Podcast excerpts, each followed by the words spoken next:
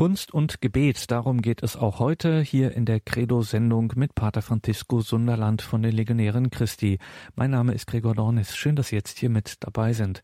Christen haben ja immer schon versucht, Gott auch durch die Kunst zu verstehen. Das ging nicht immer alles so ganz reibungslos ab. Das Thema Kunst war doch nicht immer unumstritten, sagen wir es mal so, in der Kirche. Davon haben wir am Dienstag schon etwas gehört und heute geht es also weiter mit diesem Thema Kunst und Gebet. Warum hat die Kirche die Kunst immer hoch geschätzt und auch als einen spirituellen, einen geistlichen Weg verstanden? Darüber hat Pater Francisco Sunderland bei einem Einkehrtag bei den Legionären Christi in Neuötting-Alzgern einmal nachgedacht. Immer wieder finden ja dort in Neuötting-Alzgern Einkehr- und Fortbildungstage statt die dann getragen sind natürlich durch das Gebet, durch die Anbetung, durch die heilige Messe und die Vorträge, die es bei diesen Einkehr- und Fortbildungstagen gibt, die dürfen wir hier bei Radio Horeb und Radio Maria immer wieder aufzeichnen. Heute also ein Vortrag zum Thema Kunst und Gebet von einem Fortbildungstag bei den Legionären Christi in Neuötting-Alzgern und wir hören wieder Pater Francisco Sunderland. Schönheit als Zugang zu den heiligen Bildern. So, wir werden ein bisschen über Schönheit reden. Ich hoffe, dass ich, dass ich es schaffe, weil wir haben viel Material. Aber fangen wir an mit dem Psalm 45. Also ich glaube, Sie alle kennen den Psalm 45. Es ist diese, dieser Psalm über diesen Bräutigam und die Kirche als Braut. Ähm, also diese, diese Braut, die, die geschmückt äh, kommt und zu diesem König voll Anmut. Es, ist, es geht eigentlich um die Beziehung zwischen den Gesalbten Israels und die Schönheit. Also das ist, was wir jetzt hier sagen wollen. Im Vers 3 lesen wir, Du bist der schönste von allen Menschen. Anmut ist ausgegossen über deine Lippen, darum hat Gott dich für immer gesegnet. Und in Vers 7, der König ist auf eine ganz andere Ebene, auch von Schönheit, äh, beschrieben. Es gibt doch eine Beziehung zwischen Schönheit und Anmut. Das Wort Anmut. Du bist der schönste von allen Menschen. Anmut ist ausgegossen über deine Lippen. In, in Duden, also im, im Wörterbuch Duden, finden wir Anmut als eine Harmonie der Bewegung. Und das Wesen von diesem Held, vom Psalm 45, ist voll von dieser Harmonie. Und auch Duden bezieht auch die Schönheit, aber auch mit der Zartheit. Also es gibt eine Beziehung zwischen Anmut und Zartheit. Und diese, dieser Zustand der Ruhe, dass diese Zartheit wirkt. So das ist auch im An Anmut drin. Oder aber auch mit einem starken, eine starke Bewegung von Reiz, Attraktivität, eine starke Anziehungskraft, aber auch gleichzeitig mit der Lieblichkeit, äh, das heißt einen Schutz oder eine Pflege, die mehr mit, mit, den, mit, mit den Frauen äh, im, verbunden ist. Also wie eine Frau äh, im, nimmt Schutz von den Kindern oder wie sie sie kleine Details achtet. Äh, mit, mit, mit, so, mit einer solchen Welt ist es auch verbunden. Oder das, was Liebe weckt, was Liebe erregt, so Liebe, Liebreiz, können wir sagen, aber auch mit etwas, die vom Herzen kommt, eine Ausstrahlung. Also es gibt Konsequenzen von dieser Anmut und sie wirkt Einheit. Es ist ein Prinzip, die Einheit wirkt. Es ist eine unbegrenzte Kraft und äh, ja, ganz rein gesehen, also ganz grundsätzlich gesehen, der heilige Thomas von Aquin sagt über diesen Psalm 45, dass Eva, die Mutter Eva, so die Frau von Adam, war schön. Ähm, und diese Schönheit, aber noch schöner, war die Mutter Gottes, die äh, die, die Engeln betrachten wollten. Also das ist ein Kommentar von ihm zu diesem, zu diesem Psalm. Und dann, er sagt auch, dass die Schönheit von, von diesem Mann, wir wissen, das ist der Christus von Gott, äh, er sagt, dass er war schöner als alle anderen Menschen, weil er war diese, er strahlte die, die Herrlichkeit des Vaters. Und äh, ja, dann ähm, diese Psalm 45, wunderschönen Psalm, also ich empfehle wirklich, dass, dass dieser Psalm gelesen wird. Und die Kirche benutzt diese oder, oder nützt diesen Psalm jedes Mal, dass es eine Liturgie von den Jungfrauen gibt. Also das heißt, wenn heilige Agnes, heilige Cecilia, heilige Anastasia und solche Jungfrauen in der Liturgie, also im, im Brevier, kommt oft diesem Psalm. Und diese, diese Jungfrauen sind so bezaubert von diesem König. Es steht im Psalm, Höre, Tochter, sieh her und neige dein Ohr, vergiss dein Volk und dein Vaterhaus.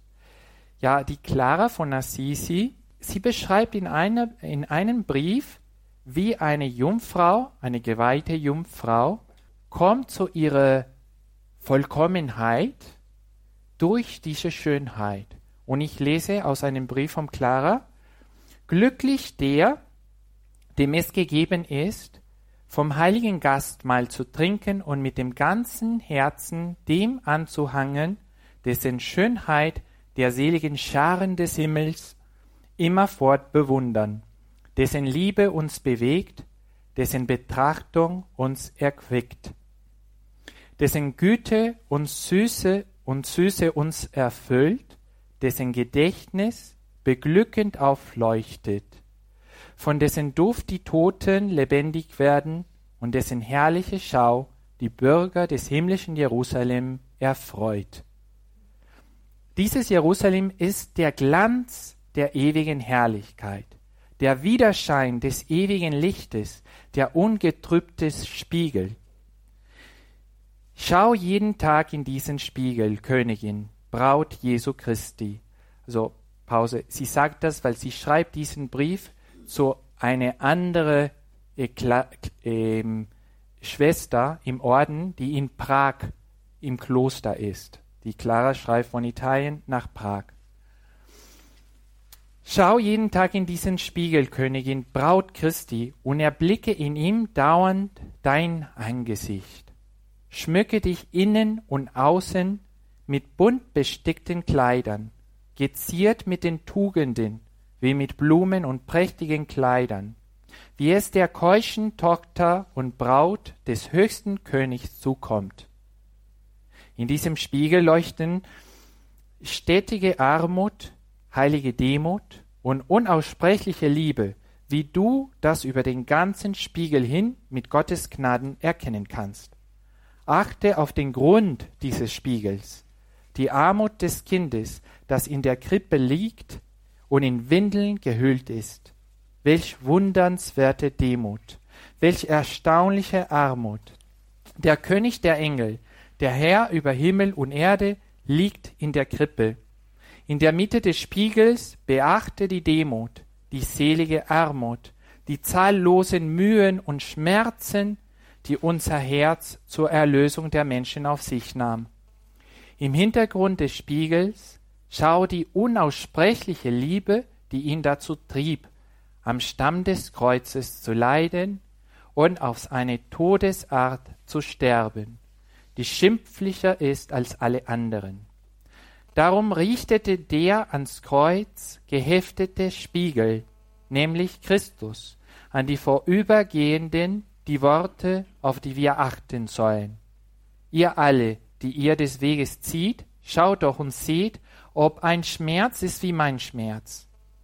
Er ruft es laut, er schreit es hinaus, und wir wollen ihm antworten, einmütig mit einer Stimme. Immer denkt meine Seele daran, und ist betrübt in mir. Darum lass dich hinfort noch mehr von der Glut der Liebe entflammen, o Königin, o Braut des himmlischen Königs.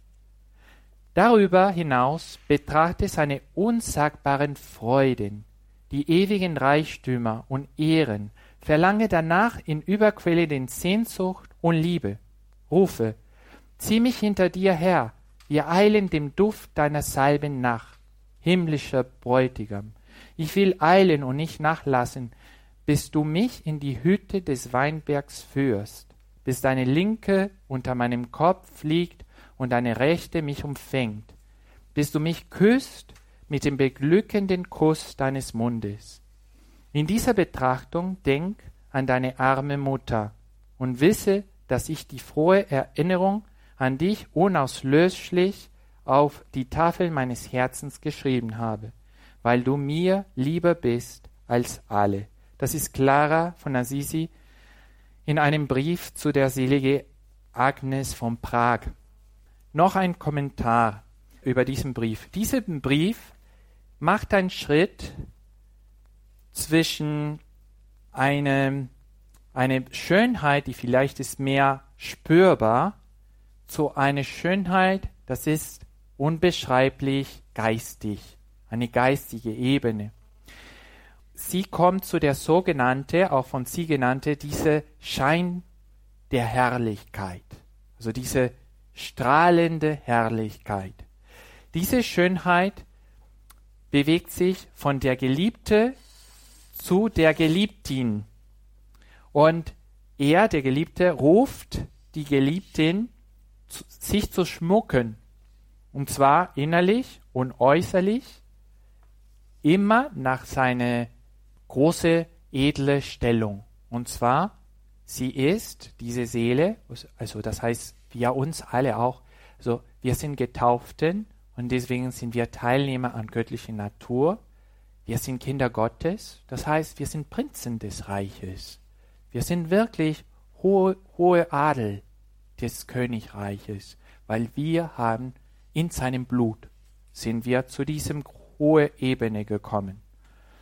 Und deswegen diese äußerliche Schönheit, wir werden das betrachten, ist die Gnade. Dieser Spiegel ist Christus. Also das heißt, wo wir unsere Schönheit betrachten, schauen Sie Jesus Christus auf besondere Weise auf dem Kreuz. Und das ist den Spiegel. Und da spüren Sie wirklich die Liebe und da spüren Sie, wie wertvoll ihr seid. Und dann werden Sie wirklich zu sich kommen und sagen, wie unendlich schön und wie unbegrenztes schön bin ich. Und ihr würdet wirklich diese Wiedergeburt spüren, dass, dass sie so geliebt und so gesehen sind. Also sie sind so betrachtet. Und das ist natürlich, wie gesagt, die, die Kreuzigung, aber auch Bethlehem. Also Jesus Christus in der Krippe zu schauen. Und, und denken Sie, um eine Verknüpfung zu machen mit unseren vorherigen Vorträgen, sehen Sie, wie eng die, die Kreuzigung und Bethlehem mit der Menschwerdung zusammengebunden sind. Also die sind höchsten Moment, höchste Momenten, in dem wir die Menschwerdung spürbar sehen, ganz spürbar. Und diese Menschwerdung ist den Grund, also die, die die, die, den theologischen Grund für die heilige Bilder. Und, äh, und deswegen ist es so wichtig, über diese Menschwerdung Christi tiefer zu, in, in diese Menschwerdung tiefer zu gehen, um die Schönheit, die echte Schönheit besser zu verstehen. Wie schon jemand von Ihnen gesagt hat, die heilige Bilder sind Biblia Paupe, Pauperum genannt worden, das heißt die Bibel der Armen, weil da, wo natürlich die Leute nicht lesen können, das Bild wird ein Evangelisierungsmittel. Also das ist die Art und Weise, in der wir die frohe Botschaft beibringen. Und vielleicht heutzutage viele, viele Leute können doch lesen, aber in der Tat lesen die nicht, weil die schauen den Fernseher oder Internet oder, oder Musik und es gibt wenig Zeit oder wenig Wunsch zum Lesen. Aber dann, wir können auch das feststellen und dann nochmal die Bilder kräftig nützen. Aber dann, welche Rolle spielt die Schönheit in diese Bilder, die wir nochmal, also vor den Leuten stellen wollen? Also, vielleicht haben Sie äh, alle das Lied von Bernadette äh, gelesen, von Franz Werfel. Also ich könnte nicht glauben, dass es kein Katholiker war, der dieses Buch geschrieben hat, weil es ist so, so, so viel, so zart und so schön geschrieben, dass man könnte denken, dass ein Katholiker das geschrieben hat. Aber dann, er beschreibt einen Moment, in dem der, der Priester, der Priester, der heißt der Pfarrer Pomian, er hat ein kleines Interview mit Bernadette in der Schule, weil anscheinend Bernadette war nicht aufmerksam und ja, viele dachten, auch vielleicht die Lehrerin, die Bernadette ist eine Dumme. Also sie, sie kann nichts lernen. Und dann, der Priester wollte wirklich prüfen, ob sie etwas lernen könnte. Und sie hat einige Fragen gestellt. Und Bernadette war ein bisschen so wie, also wie matt, die Augen waren auch matt. Sie, sie könnte wirklich nicht gute Antworten geben. Aber dann, er hat über die heilige drei Könige eine Frage gestellt. Und dann die Bernadette ist wirklich zum Leben gekommen und hat wirklich alles so gut beschrieben, also fast als ob sie wäre eine Schriftstellerin. Und das ist es, weil sie hat gedacht, ja, diese Krippe war so schön. Und dann es gab da die heilige drei Könige und da gab es der Esel und das. Und man merkte, dass sie durch, durch die Schönheit hat etwas gelernt, das alle anderen Worten von Lehrern und von Büchern nicht beibringen könnten. Das ist nur, um ein Beispiel zu geben, dass die Schönheit und also die heilige Figuren, die heilige Bilder machen eine, eine Welt von Unterschied. Also die Leute, die vielleicht für andere Dinge unaufmerksam sind, für Jesus Christus und für die Schönheit, wenn die verbunden sind, die haben immer Ohren und immer Augen.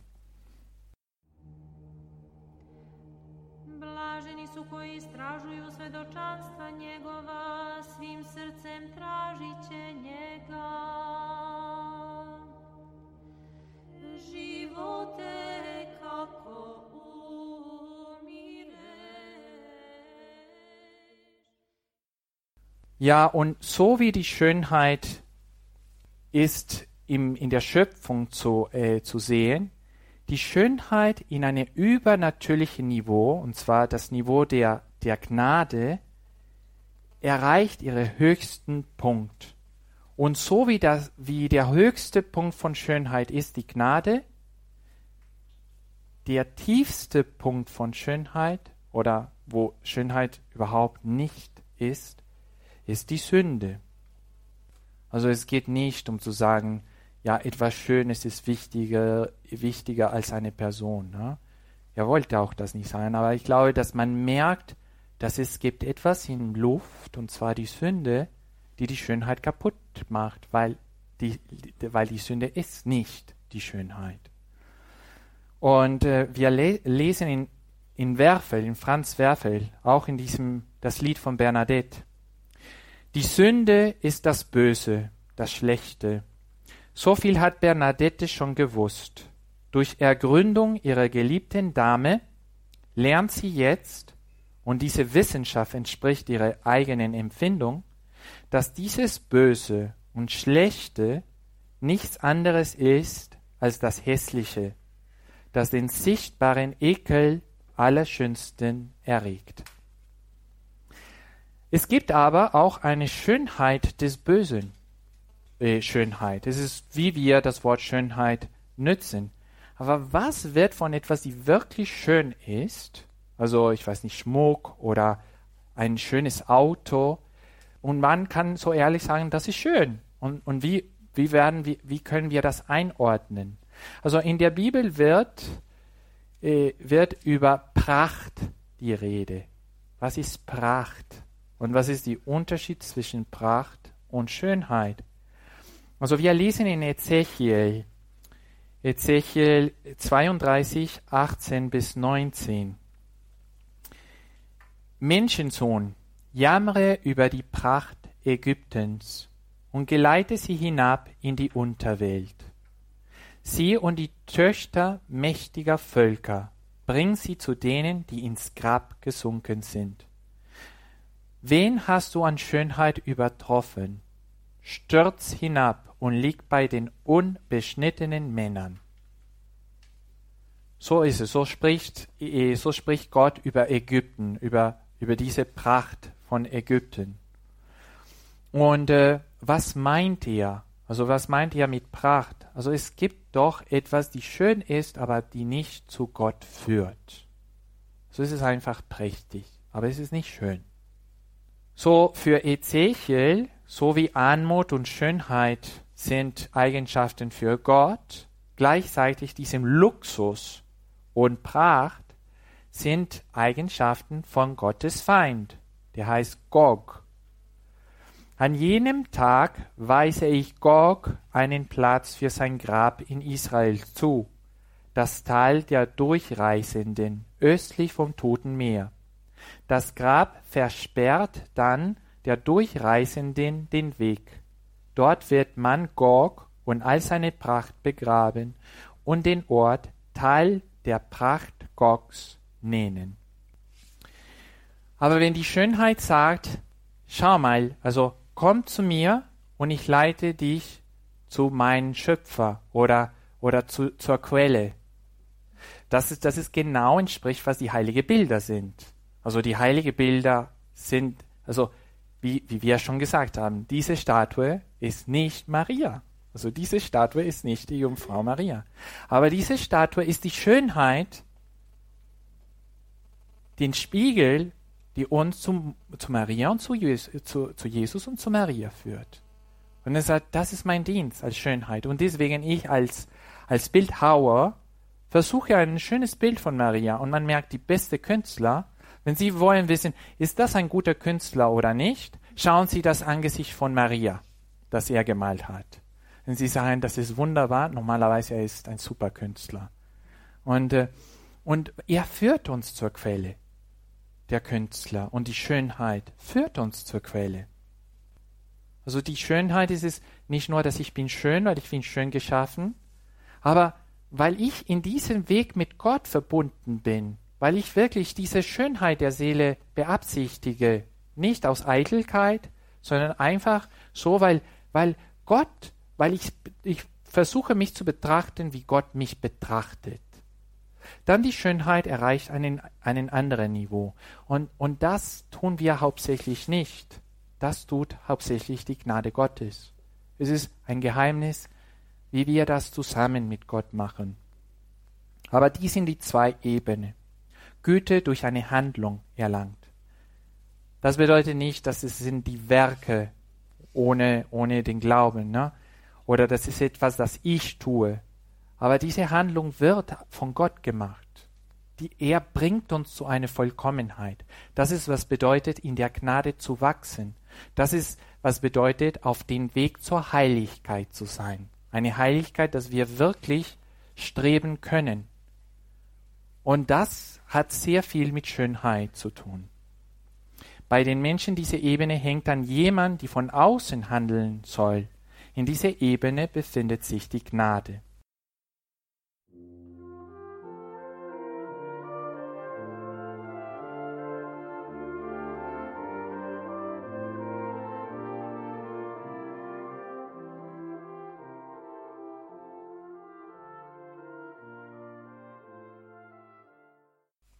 Also wir werden über ein bisschen über die Ikonen reden. Und natürlich, wir reden über die, äh, über die Ikone zu reden in diesem Kontext vom Heiligen Bilder, ist es ein bisschen nochmal über den äh, Ikonoklasmus zu reden. Also das heißt, über diese Ikonen zu, zu zerstören, kaputt zu machen oder, die, oder sagen, dass die stammen nicht von Gott. Und warum, und wir wollen reden, warum das es nicht so ist. Und, äh, und wir wollen ein bisschen, mh, hm, äh, ein bisschen darüber reden. Im Nummer 13 der päpstlichen Enzyklika Fides und Ratio von Papst Johannes Paul II. steht, dass der Zeichen, das Bild, ist eine Wahrheit, die uns unruhig macht. Dieser Wunsch zu die wegzuschaffen, also die, die Wahrheit, die da hinten ist, führt zu einer Notwendigkeit, den Zeichen selbst wegzuschaffen. Deswegen müssen wir denken, Also wo führen uns diese heilige Bilder? Und manchmal ist es so, wir sind widerspenstige Geschöpfe, wir Menschen. Manchmal wir wollen die Wahrheit nicht hören. Ne? Deswegen diese Unruhe schafft es, dass man wird gewaltig. Und das hat sich geäußert in der Geschichte durch diese Zerstörung von Bildern. Gut, wie österliche Künstlern eine gleiche und unterschiedliche Schönheit zu der westlichen haben. Ja, also ich möchte nur sagen, wenn wir sehen eine, eine, eine Ikone wie diese, so eine griechische oder in diesem Fall russische Ikone, hm, wie ist es, dass, dass die schön ist, aber wir können auch ein, ein, ein westlicher Maler, ich weiß nicht wie Federico Barocci, das ist eine meiner Lieblings, äh, oder wie Raphael, betrachten und sagen, äh, ist der eine schön und ist die eine nicht schön? Hm, oder oder ist, ist, sind die Bilder zu, zu vergleichen? Also die haben die gleiche Schönheit, beide Bilder, indem der Gegenstand, die sie betrachten, ist Jesus Christus. Also das Geheimnis von alle heilige Bilder ist das Geheimnis von Jesus Christus, ist das Geheimnis und, und dem also wir betrachten Jesus Christus. So wir betrachten Jesus Christus in seinen Heiligen, wir betrachten Jesus Christus in, sein, in, in seine Geheimnisse, wir betrachten Jesus Christus in seine Kirche, wir betrachten Jesus Christus in seiner Gnade, also wir betrachten immer Jesus Christus. Es gibt einen Psalm, der, der sagt, der, der Herr steht mir immer vor Augen. Er steht mir zur Rechten, ich wanke nicht. Und so können wir das sagen von, von den heiligen Bildern. Und den Prinzip von beiden, von westlichen und von östlichen Bildern, ist auch der das gleiche Prinzip, nämlich die Menschwerdung. Also die Menschwerdung ist den Prinzip alle äh, heilige Bilder. Aber die sind unterschiedlich auch. Die sind unterschiedlich durch die Mittel, die die nützen. Also einen, ein westliches Bild, vielleicht betrachtet, also die, vielleicht die Orthodoxen würden auch anders sagen, aber ich, ich erwarte ein bisschen Gütigkeit, wenn ich da sage, äh, äh, dass, dass, dass man versucht zu verstehen, was ich, was ich meine. Also die westliche Wilder betrachten mehr die Natur, die Schöpfung. Also sie sind ein bisschen mehr realistisch, wenn sie mir den, das Wort erlauben. Und, und dann die, die östliche Bilder, die vom Osten, die sind weniger naturalistisch, also die, die betrachten weniger die Schöpfung, um diese christlichen Ideal mehr zu den Betrachtern zu bringen. Welche von beiden ist besser? Keine. Also wir sind, wie Papst Johannes Paul II. sagt, wir sind zwei Lungen in der Kirche. Es gibt den rechten Lungen und den linken Lungen. Wir brauchen einander. Und wir brauchen uns gegenseitig. Also wir haben das auch immer geglaubt.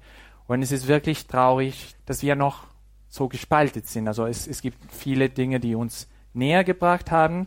Aber, aber wir beten noch für eine, eine, eine größere Einheit.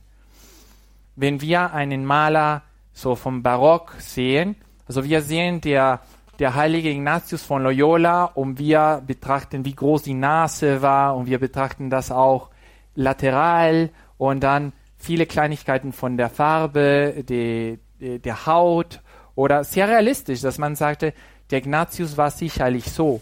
Aber wenn wir diese Ikonen betrachten, die Heiligen, die scheinen so ein bisschen gleich zu sein, alle. Na, also das Gesicht ist ein bisschen so wie alle, aber irgendwie, die sind auch imposant. Und dann die Spiritualität, die Spiritualität ist ein bisschen wie, es macht nichts, wie er aussah, aber er war genauso. Also, das ist genau, was er uns vermittelt. Also, es ist Jesus Christus, der er uns vermittelt, und er uns vermittelt mit seinen Eigenschaften. Zum Beispiel, wenn er ein Bischof war, hat er so eine eine Mitra getragen, aber vielleicht, vielleicht eigentlich bei den Orthodoxen, man sieht kaum jemand mit einer Mitra, aber, aber mit einem, ja, mit den Westen von dem Bischof und so oder von dem Diakon. Und dann sagte, ja, er war ein toller Diakon oder er war ein toller Bischof. Und die vermitteln das mehr durch diese Ideal. Es sind vergeistigte, vom göttlichen Pneuma durchglühte Menschen, der Gott, dem sie dienen, ist der Heilige, der starke, der unsterbliche Gott, der ewig Seiende. So, hm, ich wollte eine kleine hm, Rivalität äh, stiften. So, Gregor, der Theologe, gegen Leonardo da Vinci. Und über wo ist die Quelle der Schönheit? Also, die wurden auch wirklich ganz unterschiedliche Fragen geben. Aber im Grund, äh, wir als Christen können beide, beide unterstützen.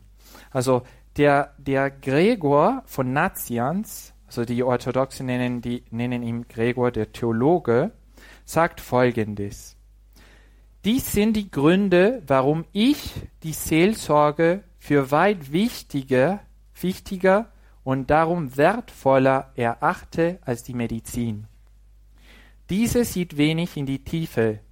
Sie beschäftigt sich mehr mit dem, was in den Augen fehlt. Wir dagegen wenden uns mit aller Sorgfalt heilend an das verborgene menschliche Herz. Das ist sehr orientalisch. Also, also die Orthodoxen, die Byzantiner fühlen sie sich ganz lebendig mit diesen Worten. Das, das sind uns. Aber wir dagegen sagen, ja, die Gesundheit ist wichtig und wie man äußerlich sieht, ist auch sehr wichtig. Man muss diese Schönheit und man geht zu Leonardo da Vinci, zu Raphael, man betrachtet und sagt, ja, durch diese äußerliche Dinge kommen wir auch rein im Geheimnis. Sehen Sie die, die Unterschied? Und ich lese weiter vom, vom, vom Gregor, der Theologe. Noch müssen wir das Ziel der beiden Heilkünste untersuchen. Die eine bezweckt Gesundheit und Wohlbefinden des Körpers zu erhalten oder wiederherzustellen. Ob aber ihr Besitz von Vorteil ist, bleibt noch dahingestellt. Denn oftmals bringt das Gegenteil größeren Gewinn. Armut und Reichtum, Ehre und Unehre, Erniedrigung und Auszeichnung. Kurz alles Indifferente und Neutrale. Er hält erst durch den freiwilligen Gebrauch den Charakter von Gut und Bös. Interessant, weil die mehr eine westliche Mentalität von uns ist ein bisschen die Mentalität, wir müssen Erfolg haben. Aber ein bisschen der ostliche Mentalität ist, es macht nicht so viel Erfolg oder unerfolgreich sind.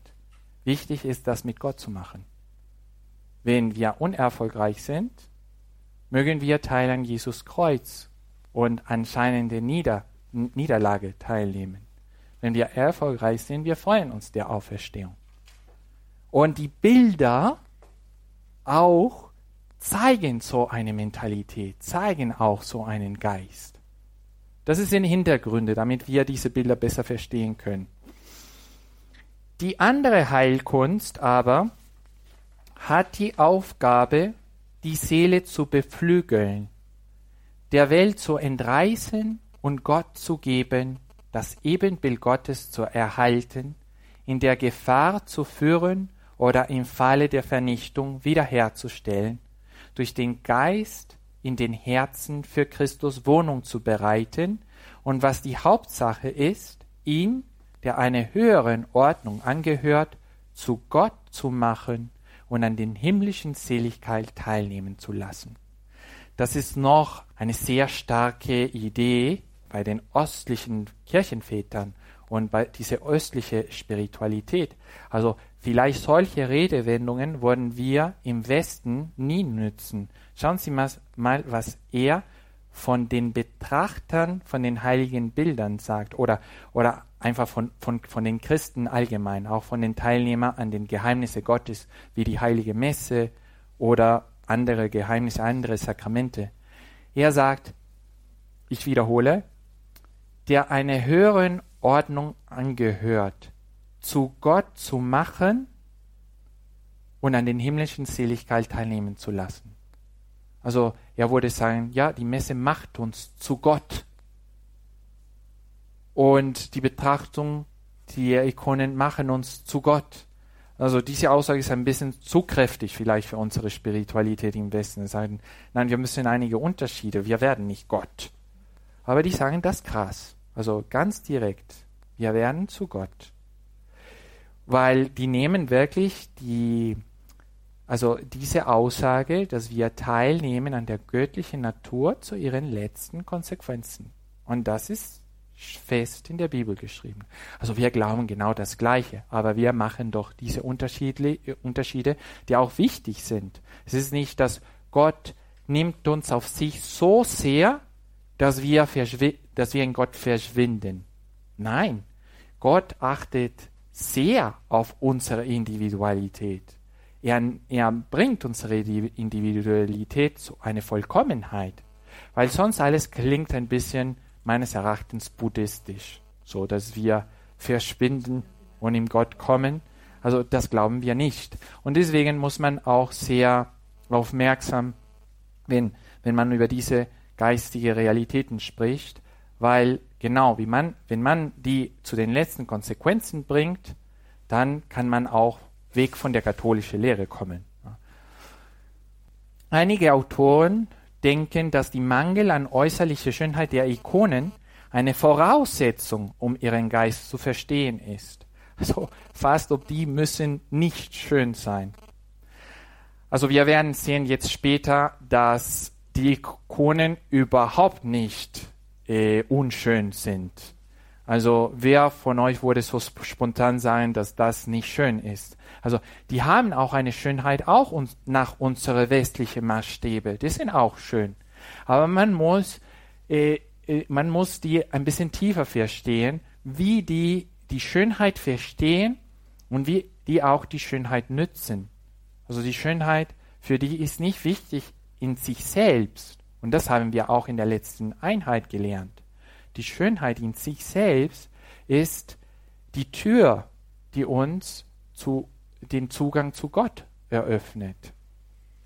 Die Frage für alle Mönche oder für alle Künstler, die heilige Bilder malen wollen, ist, wenn das Volk in Kontakt mit deinem Bild kommt, werden sie auch von diesem Berg stürzen, weil die so überrascht von der Größe Gottes sind. Und das ist, was sie streben wollen. Und das ist auch, was sie, was sie tun. Also ich weiß, das Opus Dei hat eine, ich weiß nicht, ob es eine Pfarrei oder eine Rektorei in Russland über, übernommen, in Petersburg, in einem Viertel von Petersburg. Und, äh, und die haben auch ein, ein Maler äh, da bei, bei ihnen und die wollten eine Ikone von der Mutter Gottes von Fatima äh, machen äh, oder, oder stiften. Und dieser Maler, äh, ich glaube, er war ein Russe, hat sich zwei Jahre lang durch Fasten und Gebet vorbereitet, bevor er anfing, diese Mutter Gottes zu malen. Und das Ergebnis ist wunderbar. Also wer diese Mutter Gottes betrachtet, merkt, dass da, das ist ein lebendiges Gebet, also ein gemaltes Gebet. Ein wunderschönes Bild. Und aber das ist nur ein, um ein Beispiel zu geben, von was eigentlich alle richtige Mönche, die Künstler sind, die diese Kohlen mach, äh, malen, machen. Also, die sind einfach Mönche und die äußern ihre innerliche Welt, ihre Gebetsgeist durch diese Bilder und die wollen das auch mitteilen.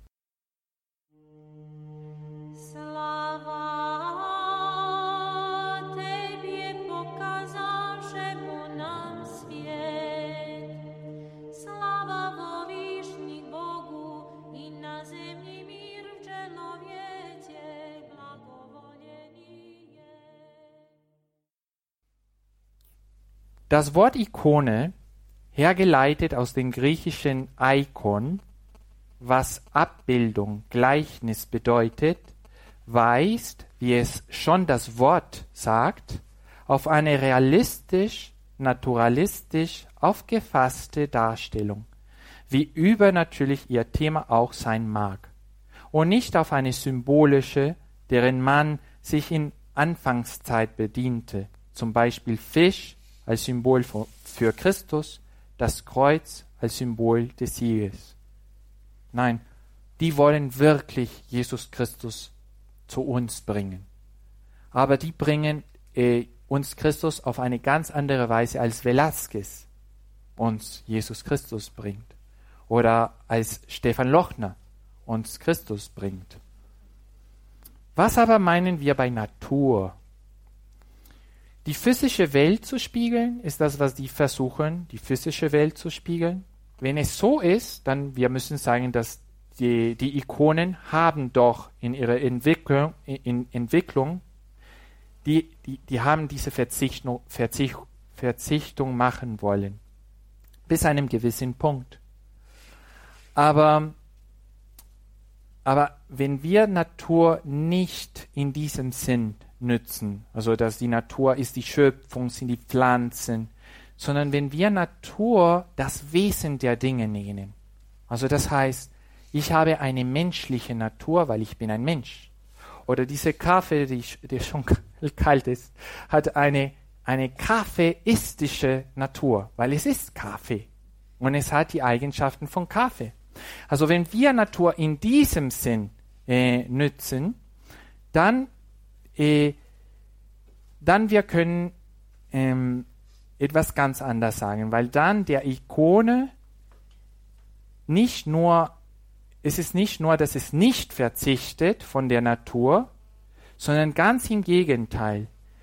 Der Natur ist das Wichtigste für die Ikone. Und zwar, wenn wir sehen diese Ikone, die Ikone möchte uns genau zeigen, wer Jesus Christus ist. Und deswegen, wir wollen das Wesen von Jesus Christus erkennen, betrachten. Aber Jesus Christus ist nicht den Detailen, dass er, wie viele Finger können wir hier sehen, oder wie viele Haare im Bart, oder solche Dinge, ne? sondern wir sehen hier Jesus Christus ist der allmächtige Gott. Er ist wahre Gott, er ist wahrer Mensch. Er ist der, von dem die Propheten und das Gesetz berichtet haben. Er ist der, der zu den Aposteln erschienen ist. Er ist der, der vorausgesagt hat, dass der Messias leiden müsste um in seine Herrlichkeit zu kommen, aber am dritten Tag auferstehen sollte. Der ist Jesus Christus.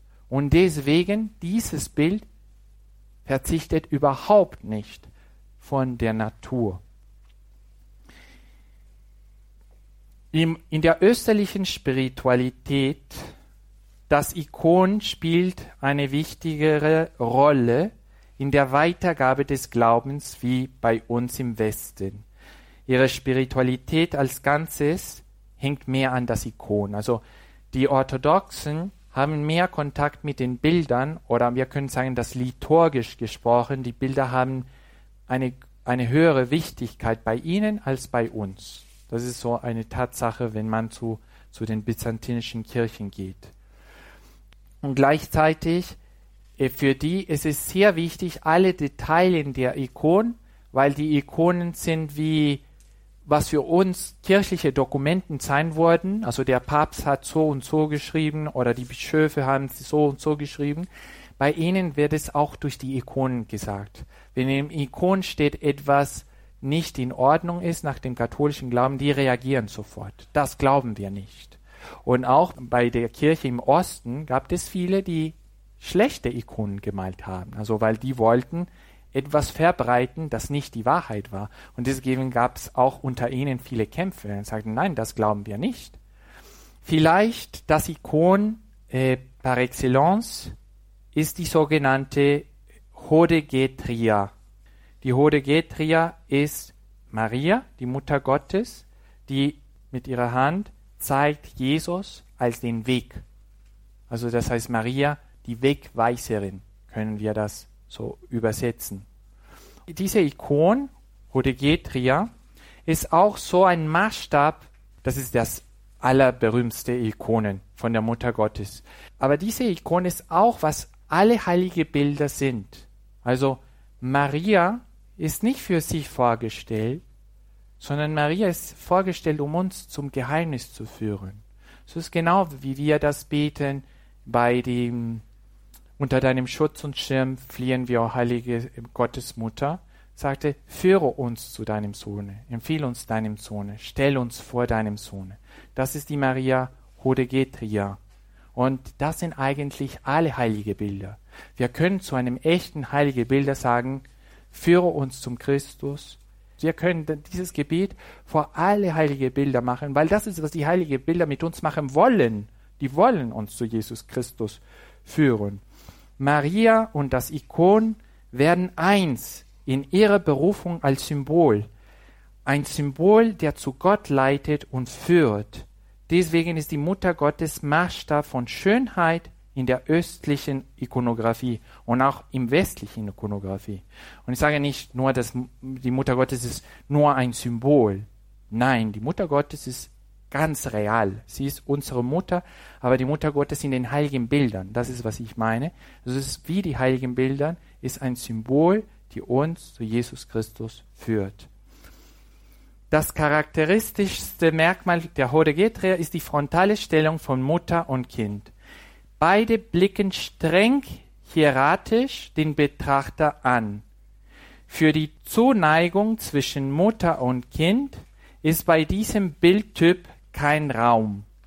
Ihre menschliche und leibliche Verbindung wird nicht angesprochen.